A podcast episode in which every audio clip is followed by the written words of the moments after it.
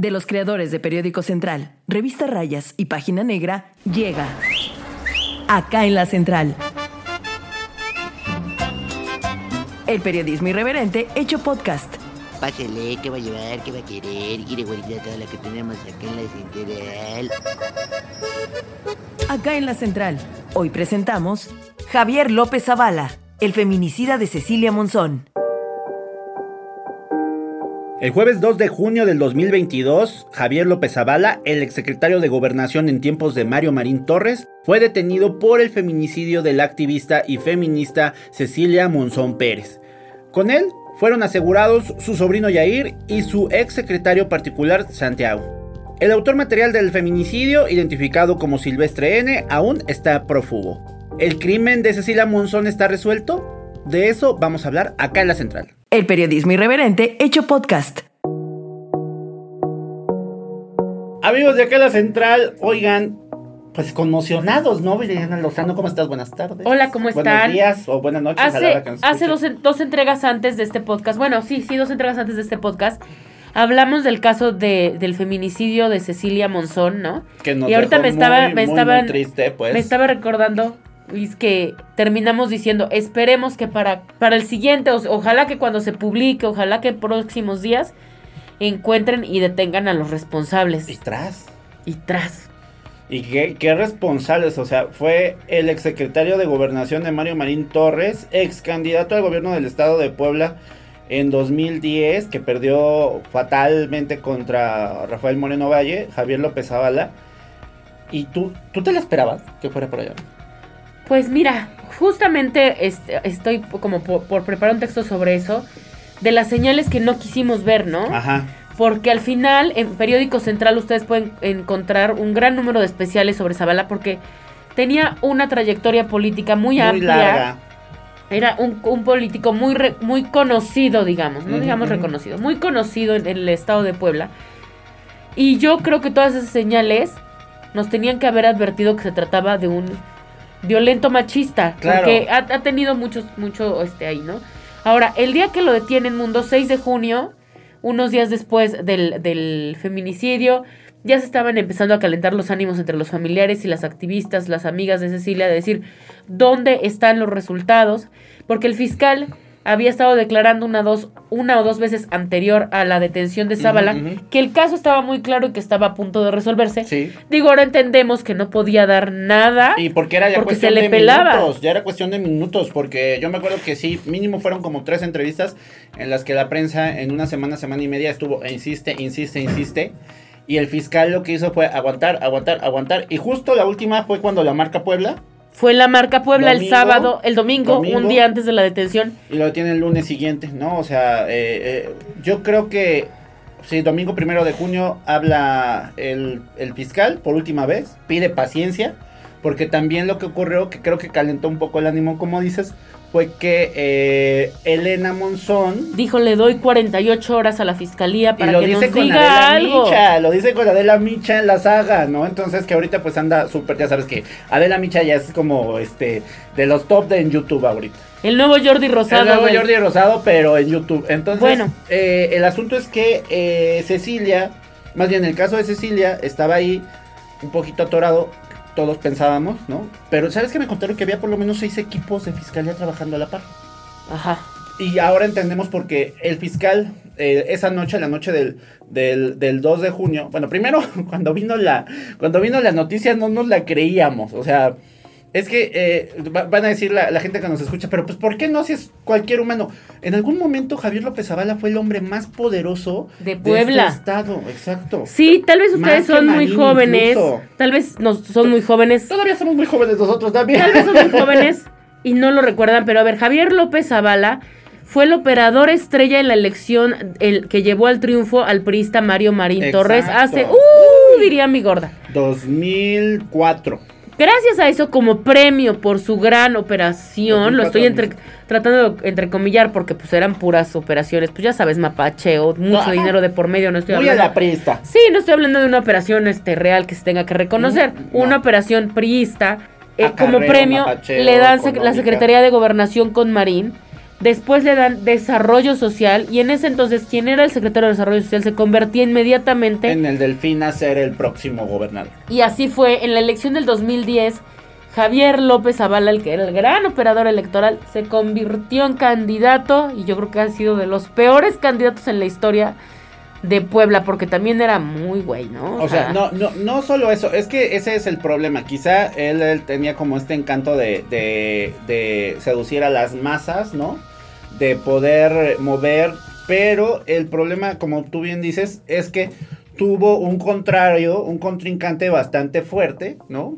Rafael Moreno Valle, que sabía hablar 10 veces mejor que él, que se veía 10 veces mejor que él. Yo me acuerdo de, de, que también eran más organizados, ¿eh? Yo me acuerdo que cuando, cuando a mí me tocó coordinar las dos portadas de la revista 360, donde salía de un lado Zavala y del otro lado Rafael Moreno Valle, Moreno Valle nos citó eh, un 24 de diciembre, imagínate, irónico, porque yo desde entonces ya sabía la, la, su dinámica de los 24 de diciembre, eh, a las 10 de la mañana, pero nos dio dos horas para la foto que iba a ser la portada. Con Zavala estuvimos buscando al equipo meses y meses y meses y nunca nos daban una cita. Hasta los cinco minutos antes. ¿Sabes qué? Ahorita va a estar en el presidente intercontinental. Pon tus cosas, va a pasar cinco minutos. Se saca la foto y era la fregada. ¿Cuál fue el resultado? Que López Zavala salía desfajado, se veía horrible. Súper mal. Súper mal. Luego hubo ahí un tema de que, claro, nos querían chingar. Ya no me acuerdo de esa foto. Uy, Fue que la foto más polémica del Sí, mundo. claro. Hay que buscarla y Hay que recordarla. buscarla y, y ahí le daremos crédito a, a- a Revista 360 porque fue un escándalo y gana, gana. Y fue casi el vaticinio de lo que venía.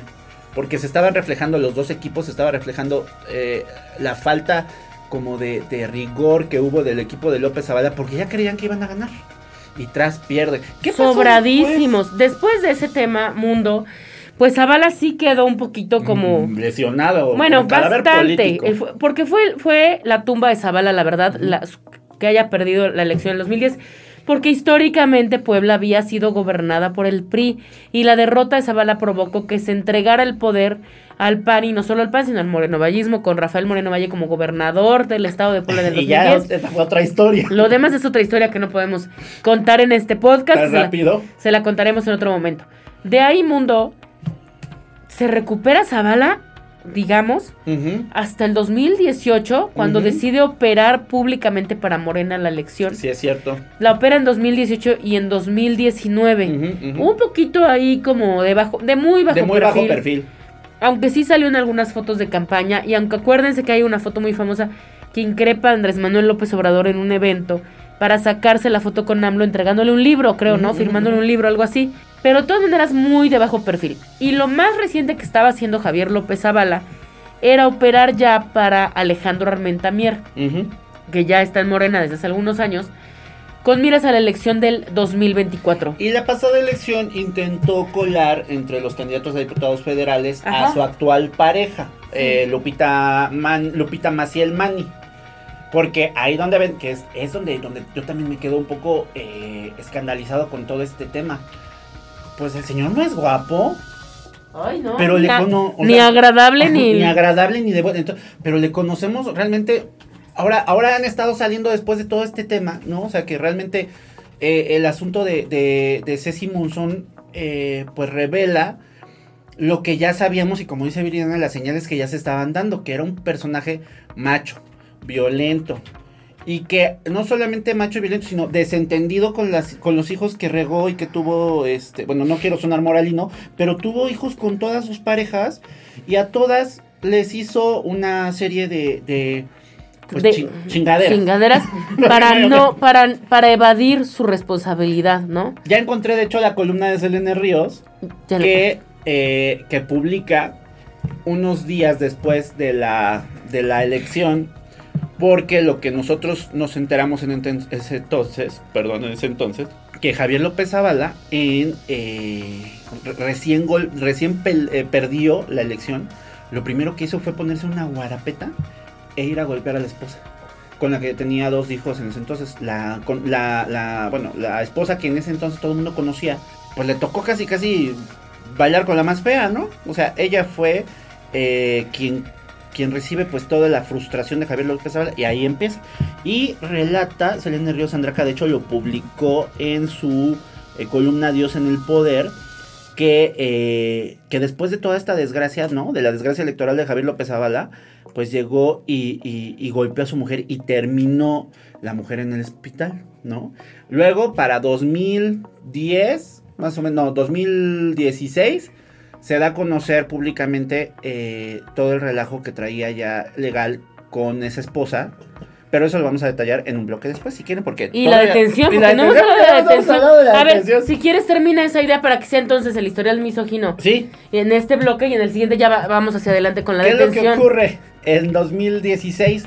Que le ofrece a su esposa de toda la vida, que, con la que tiene ya dos hijos, este, eh, no darle pensión alimenticia, vender la casa que tenían en Arboledas de San Ignacio. Y sabes qué? La casa que estaba valuada en ese entonces, 2 millones 200 mil pesos más o menos.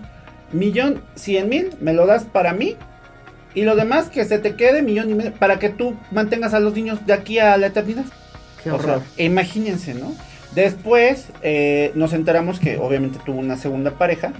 Sabemos eh, de, de esta pareja cuando se publica que ya tenían tres hijas y que ella era lideresa o estuvo muy ligada al Tianguis de la Piedad.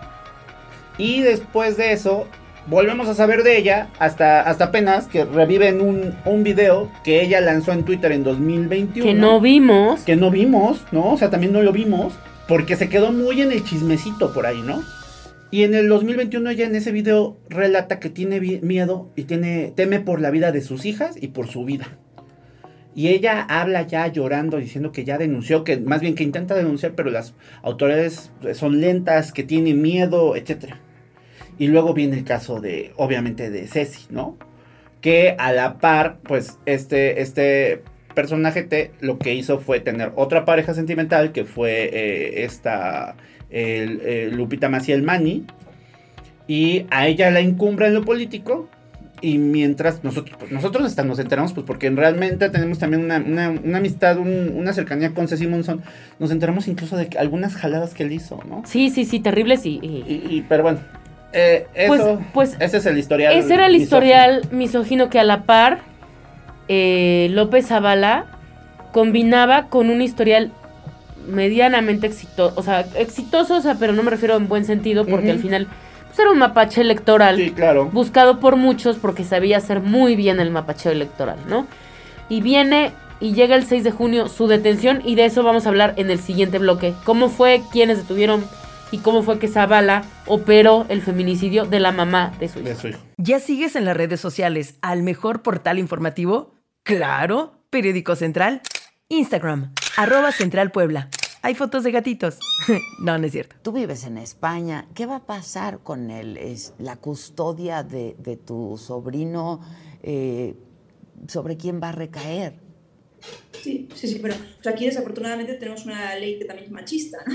O sea, una ley en, en materia de guardia y custodia, que a pesar de que mi hermana haya sido no solamente la, la principal cuidadora del niño, sino la única con relación afectiva con el niño, o sea, no solamente estamos hablando de que mi hermana y nosotros le hemos dado medios económicos, sino sobre todo que le hemos dado pues una vida afectiva. Pues lo ese menor. procuraba, lo proveí, absolutamente Claro, todo. Evidentemente, evidentemente todo lo hemos hecho nosotros eh, y sobre todo, evidentemente, mi hermana. ¿no? Este es un padre biológico desentendido absolutamente, de ahí las reclamaciones legales y, y sobre todo, eso digo, hasta tenemos una ley machista, ¿no? porque ahora resulta que me, que me tengo que pelear por el niño. A pesar de todo esto, tenemos que, tenemos que iniciar trámites de custodia. Que, que ojalá nos encontráramos con, una, con, con alguien que velara por el, por el sentido y de, de la realidad y, y que además entendiera el interés superior del menor, pero me temo mucho, visto lo visto y sobre todo con esta capacidad de asesinar a la madre, que no me voy a encontrar con eso y que voy a tener que iniciar una, algún tipo de procedimiento, incluso disputa, por, por conseguir esta custodia, ¿no? Y por eso también pido la perspectiva de género, porque es que es increíble. Es que es increíble, no, no, no veo quién más podría quedarse con la custodia del niño, pero eh, ¿ya empezaste algún trámite? ¿Te han dicho algo al Estamos empe- respecto? Estamos empezándolo. La verdad es que este sujeto tuvo, tuvo la, la, la sinvergüenza incluso de, de iniciar a hablar con nuestros, con nuestros abogados, porque nosotros desde que pisamos, aterrizamos, hemos estado sobre este tema, de- explicando pues, nuestro deseo de mantener la convivencia con el menor, donde le estamos dando toda la seguridad y amor. Eh, y por tanto, eh, nosotros hemos reivindicado esto desde el minuto uno. ¿no? Este sujeto tuvo la, tuvo la poca vergüenza de incluso hablar con nuestros abogados, de incluso pedir ciertas condiciones a cambio del niño. ¿Qué- ¿Me podrías hablar de ello eh, con un poco más de detalle? ¿A qué se refiere con estas condiciones?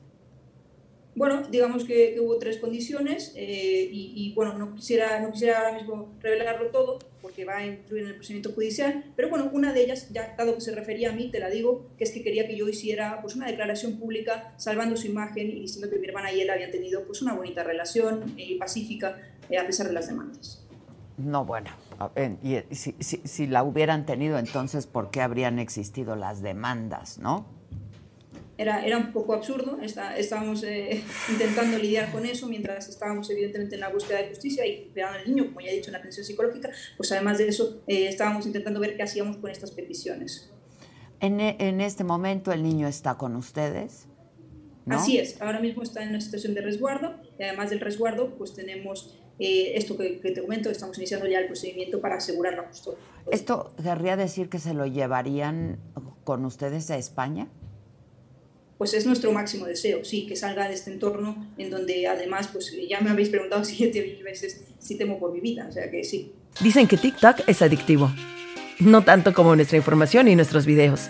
Encuéntranos en TikTok como arroba periódico central 1. Pues ya regresamos y justo estábamos haciendo este recuento de la, de la violencia, ¿no? Y, y como dijo Viri, las señales que no quisimos ver. Y el caso con, en específico con, con Ceci Monzón, pues obviamente sacude todo Puebla, ¿no? Sacude a Puebla y, y al mundo, yo creo, pues después de que también la, la Embajada de España, el gobierno español, eh, las barras de Barcelona, de Sí. Madrid, de México se unen porque pues, finalmente era una abogada conocida, su familia también eh, muy metida en el tema eh, también de, de los litigantes. Eh, pues se hace un escándalo y entonces, como bien dijimos al inicio, se le pone un ultimátum a la fiscalía cuando ya lo tenía prácticamente resuelto. ¿Y qué es lo que pasa? Que en la mañana, alrededor de las 10, 10 y media de la mañana, eh, empieza a correr la versión de que había sido detenido Javier López Ábala del, del lunes, eh, lunes 6 de junio. Y este, eh, lo que ocurrió fue que eh, todo mundo este, pues no se la esperaba, ¿no? O sea, yo De- creo que todo el mundo pensaba que pudo haber tenido que ver. Porque Sí. lo vieron en una boda.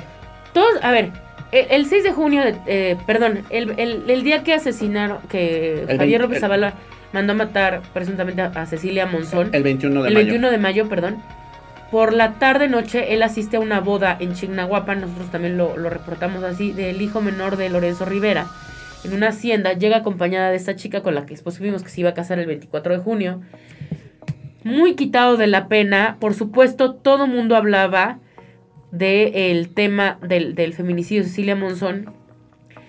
Entonces lo ven llegar y me dicen mis fuentes, todos lo veíamos así de, ¿qué haces aquí en una fiesta? O sea, tu hijo, deja tú más allá si sentías cariño o no sentías cariño, mataron a la mamá de tu hijo y tu hijo está huérfano de madre y de padre también porque este cabrón nunca se hizo Nunca responsable vio por él. que incluso algunos le preguntaron, pues fue inevitable preguntarle, oye, ¿viste qué pasó con Ceci? ¿Sabes algo? ¿No? ¿Cómo está tu hijo? O como tratar como un poco de dar el pésame y saber qué pasaba. Y él, muy quitado de la pena, decía, sí, que mataron a Ceci. No, sí, me acabo de enterar hace como 20 minutos, hace cuenta. Cuando ya eran pasadas las 6 de la tarde Pues una frialdad total. una frialdad total. Casi casi me acabo de enterar. Y ahora me decían otra cosa. Que Zavala casi siempre, y cuando iba a los eventos políticos y así, no, no familiares, o- es- al final esta fue una boda en la que fueron muchos políticos invitados, se quedaba una hora y se iba. O sea, no era alguien que estuviera mucho tiempo en, En los cualquier eventos. evento. En cualquiera. Y esta vez estuvo toda la tarde, toda la boda, y fue de los últimos en irse con su prometida, ¿no? Entonces, este.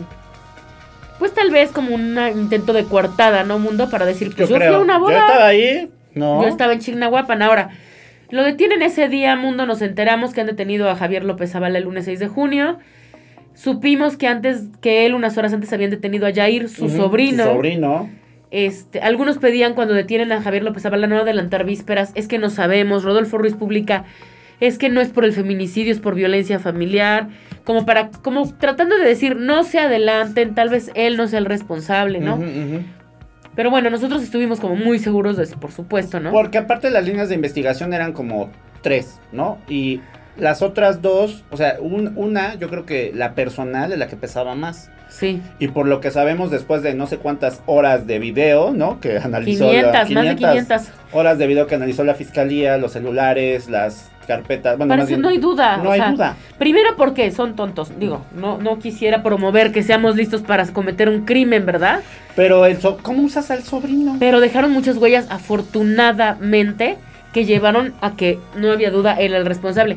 Él le paga al sobrino y, a una, y a otro güey de Veracruz. Desde el mes de marzo. O sea, desde el mes de marzo ya lo había planeado. No sé si tenía que ver o estaba incentivado también por el asunto de que se tenía como el tiempo contado por su boda. No Ajá. sé. O sea, es- imagínense. Entonces, en marzo contactan al sicario, que era de Veracruz, identificado como Silvestre. Eh, en marzo le encarga al, al sobrino. Eh, en abril regresan a Puebla, eh, tanto el sobrino como el sicario. Empiezan a seguir a Cecilia. Identifican todos sus movimientos, todas sus rutinas. La, o sea, las estuvieron acechando un mes por lo menos. La, la- lo que ocurre después es que le entrega una motocicleta itálica, una arma Pietro Beretta. eh, les dice Era moto Beto. Vento. Vento, perdón. Ajá.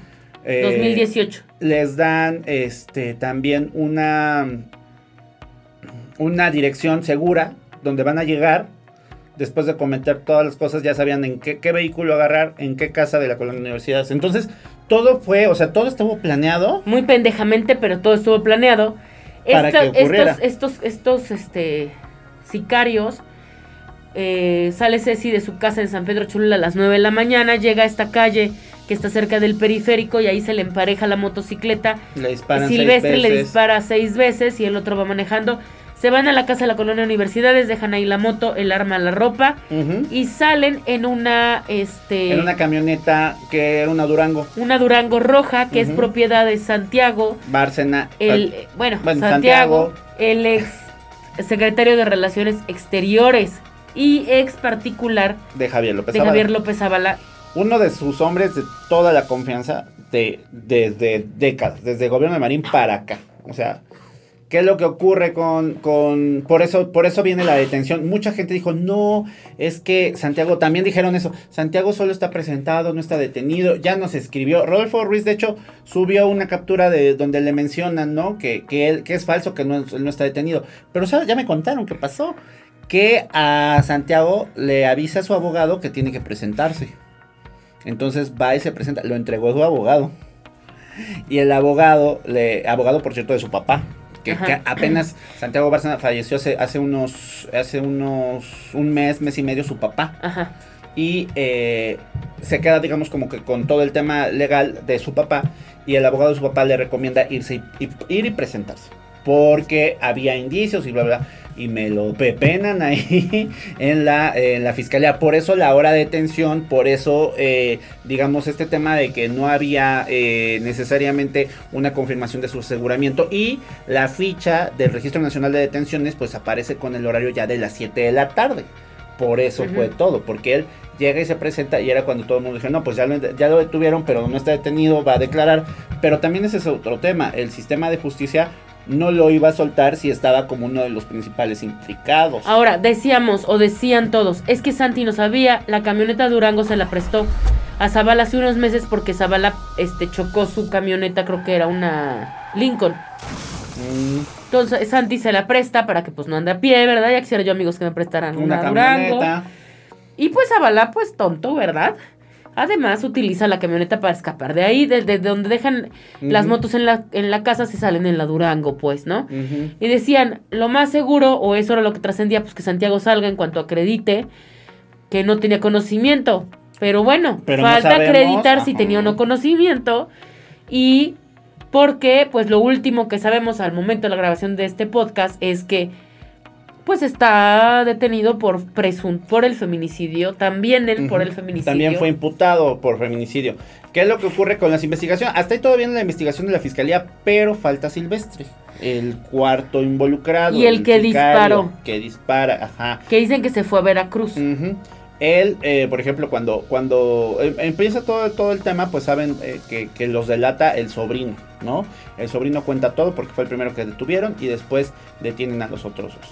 Y a tanto Zavala como Santiago. Y, eh, y el problema fue que, que la fiscalía, o sea, sí hizo muy buena chamba en todo lo demás, pero ¿y cómo se te va el sicario? Si, se- si agarraste a todos, ¿cómo es que se te va el Yo, sicario? yo ahí sí creo, mundo, digo, por supuesto que to- este, su familia, todo el mundo, hasta la Comisión de Derechos Humanos están pidiendo la detención del último, pero, o sea, tal vez la fiscalía estaba como diciendo, esperen, o sea, que no se sepa, pero la, la, la detención de Zavala era imposible de ocultar.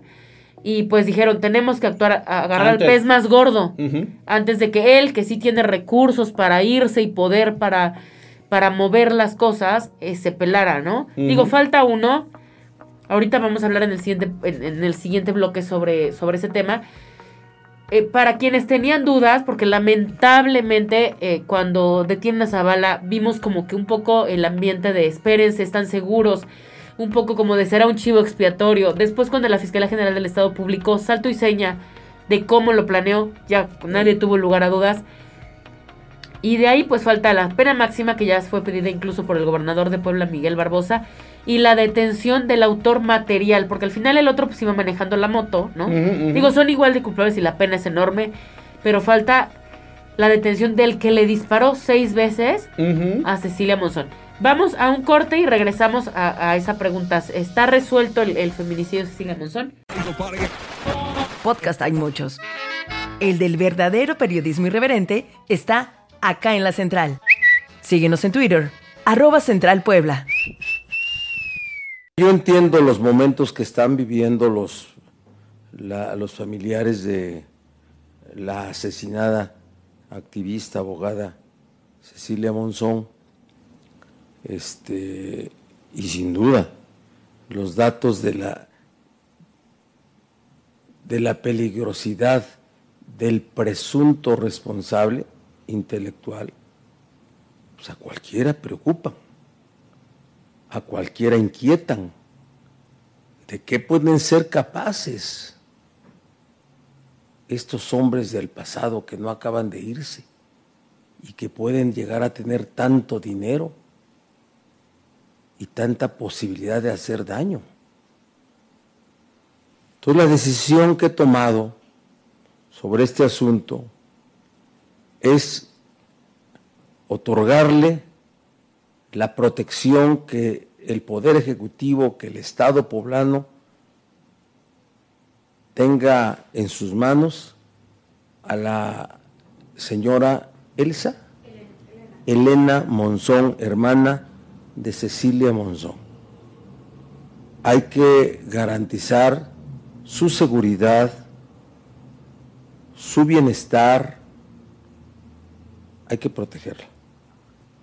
Entonces, instruyo al secretario de Seguridad Pública para que hoy mismo, hoy mismo, inmediatamente, se ponga en contacto con la señora Elena Monzón para que establezcan con ella las condiciones necesarias para otorgarle la vigilancia la, el acompañamiento y la seguridad que necesita. Es la respuesta que tenemos que dar ante esta situación que, vuelvo a repetir, es comprensible. Ante este hecho tan abominable, ante este hecho de tanta maldad y tanta perversión. Entonces es la decisión que he tomado, ¿sí? Para que podamos custodiar, a seguridad, asegurar la seguridad de la señora Elena Monzón. Acá en la central. Buena pregunta. ¿Está resuelto el caso de, Cecilia Monzón?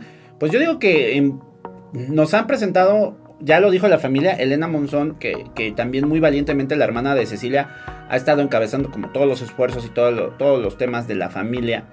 Eh, se están diciendo o están advirtiendo que están satisfechos con la investigación de la fiscalía.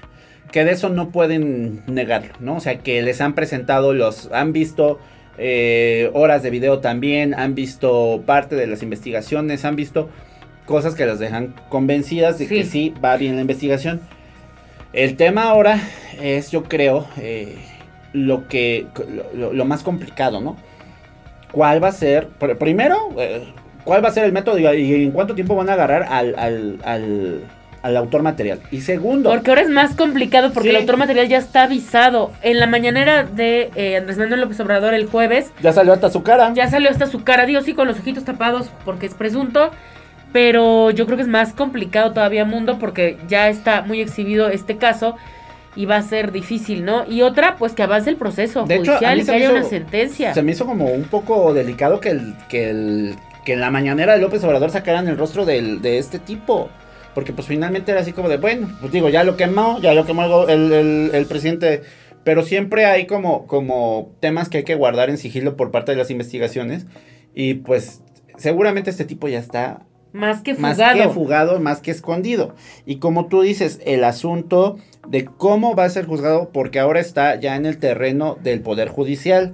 Recordemos que pues ya de inicio dijeron que sí, que sí es un asunto de feminicidio, que sí, sí lo van a tratar así. Y entonces aquí es ver más bien cuál va a ser el papel, porque la pena máxima pues la podemos solicitar todos, pero de ahí a la argumentación, la defensa, lo que el mismo juez determine, y, va para largo, ¿no? Porque acuérdense que también estamos en, un sistema de, de, de- de justicia que son por lo menos dos años, tienen, tienen para hacer todo este procedimiento. También por un tema de derechos humanos no pueden detener detenida más, más este, sin conocer, digamos, su, su, tema legal a estas, a las personas, aunque sean imputados, no pueden por más de dos años estar, mantenerlos en incertidumbre. Entonces, eh, por lo menos de aquí, eh, para cuando esté eh, publicándose este podcast, ya estará seguramente la vinculación a proceso. Los mandan al penal de. primero a, a Yair, lo mandan al penal de Texmelucan. A Santiago lo mandan al penal de Puebla. Y a Javier López Zavala lo mandan a Cholula. Así es. Y lo que ahora pues esperamos es saber eh, eh, cómo va a continuar después de esta imputación. Pues entran eh, todos estos temas de, la- de- de la entrega de pruebas, ¿no? El periodo de instrucciones, ¿no? Eh, una, una larga, pues son, sí, son dos años, es una larga espera. Ha habido también otros temas. La, misma familia de Cecilia Monzón ha colocado algunos espectaculares, ¿no? Por el tema de la justicia, porque no quieren que, digamos, que se apague el caso, ¿no? La misma Elena ha estado manteniéndose muy activa, tanto que pues apenas reportó que incluso hubo una persona o hubo personas que le estaban siguiendo. La Secretaría de Seguridad Pública del Estado ya, eh, ya fue ordenada para hacer eh, parte, hacer en custodia de ella. El gobernador lo solicitó. Hay un tema legal, lo de su hijo, ¿no? O sea, ¿qué, qué es lo que dice Elena? Aparte de todo, tenemos que pelearnos después de esta tragedia porque eh, legalmente necesitamos la custodia del hijo de Ceci, ¿no? Un chiquito de 5 años que, que, que- que- qué tragedia, ¿no? O sea, su papá nunca lo vio. Ya, ya no nos lamentemos porque su papá nunca vio por él. Sí, y, claro. pues, no nos lamentemos porque pues el hombre está en la cárcel. Pero su mamá, ¿no? Su mamá que sí le proveía, que sí lo cuidaba, que sí lo quería, era la adoración de esa familia, es la adoración de esa familia. Y entonces ahora todavía, peléate por el tema de que el niño legalmente se quede con la abuela o con la tía, ¿no? O sea, dices, por... Neta, tenemos... O sea, es, es- es a lo que voy. Está resuelto, sí, en, lo, en el papeleo de la fiscalía, en la presión mediática, sí, pero a medias, ¿no? Porque nos falta el- el- el autor material. Y hay un montón de cosas que todavía falta determinar como para que digamos, "Oh, el caso está cerrado, ¿no? Sí, pero yo creo que tampoco podemos mermar el trabajo de la Ah, Fiscalía no, General claro del que no. Estado. Lamentablemente sí hay algo que resaltar que es que cuando los casos no se mediatizan y no son de este nivel, pues cuest- mucho trabajo le cuesta a las víctimas encontrar justicia, ¿no? Eso, o sea, es importante, o sea, no nada más para el caso de Cilia Monzón, sino para los feminicidios que están atrás y que tampoco han tenido responsables detenidos y mucho menos una sentencia. Este, no podemos mermar el trabajo, al menos se hizo rápido y se encontró al pez más gordo, que es Javier López Avalano, eh, por la detención, pero falta todavía el autor material.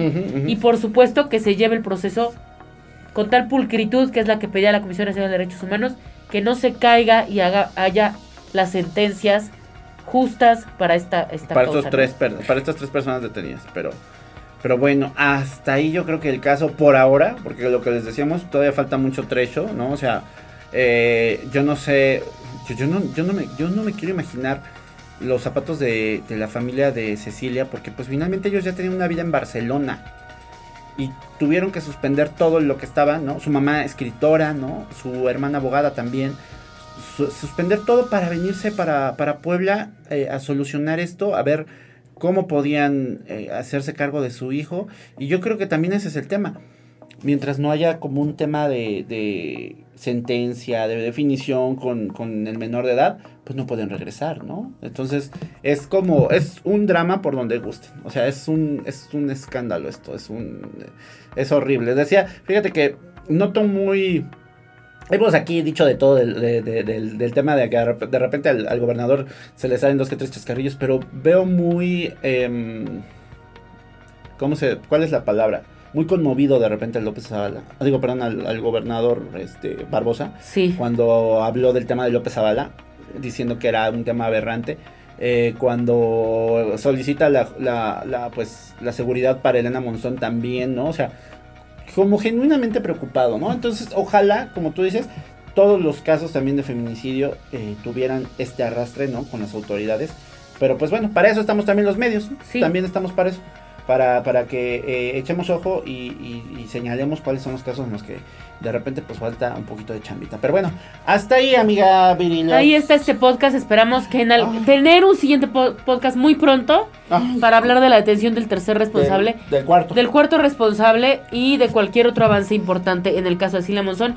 Todos los datos que de los, los que hemos citado en este momento, compilados, este cronogramas, infografías, fotografías, las pueden revisar en periódicocentral.com.mx. Gracias a todos por ver, por Y escucharnos. Síganos, síganos en nuestras redes sociales, todos como arroba central Puebla, en Twitter, Instagram, Facebook, TikTok.